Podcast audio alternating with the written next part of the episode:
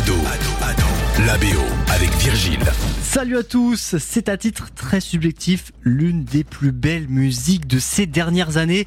Cette mélodie folle ne pouvait être que l'œuvre d'un génie, en l'occurrence Childish Gambino. En 2016, l'artiste dévoile le somptueux album Awaken My Love, 11 titres dont l'intemporel Redbone, 5 minutes 26, complètement suspendu au rythme des envolées vocales de son interprète.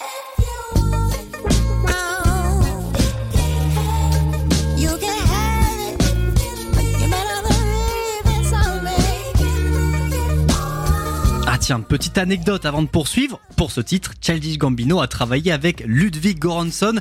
Le compositeur suédois a depuis réalisé les BO de Black Panther, The Mandalorian, Tenet et dernièrement Oppenheimer, mais aussi Atlanta, la série de Donald Glover. Et comme beaucoup d'entre nous, il y en a un à Hollywood qui est un grand fan de Childish Gambino.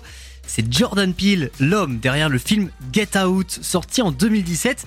Get Out, c'est l'histoire d'un couple mixte super amoureux. Lui est noir, elle est blanche, et c'est l'heure pour Chris, joué par Daniel Kaluuya, de rencontrer sa belle famille. Attention, on éteint les lumières, on baisse un peu la musique. C'est parti. Ça fait plaisir de voir un frère ici.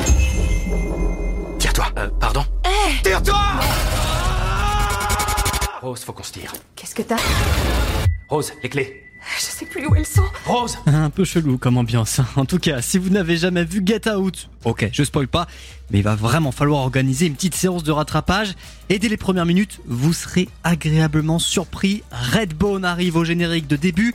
La musique fond aussi sur la scène d'après. On découvre alors les personnages principaux, Chris et sa petite amie Rose. Cette chanson n'a pas été choisie par hasard. Elle est en totale adéquation avec l'histoire racontée dans Get Out. Redbone, c'est de l'argot américain pour qualifier une femme noire avec la peau claire.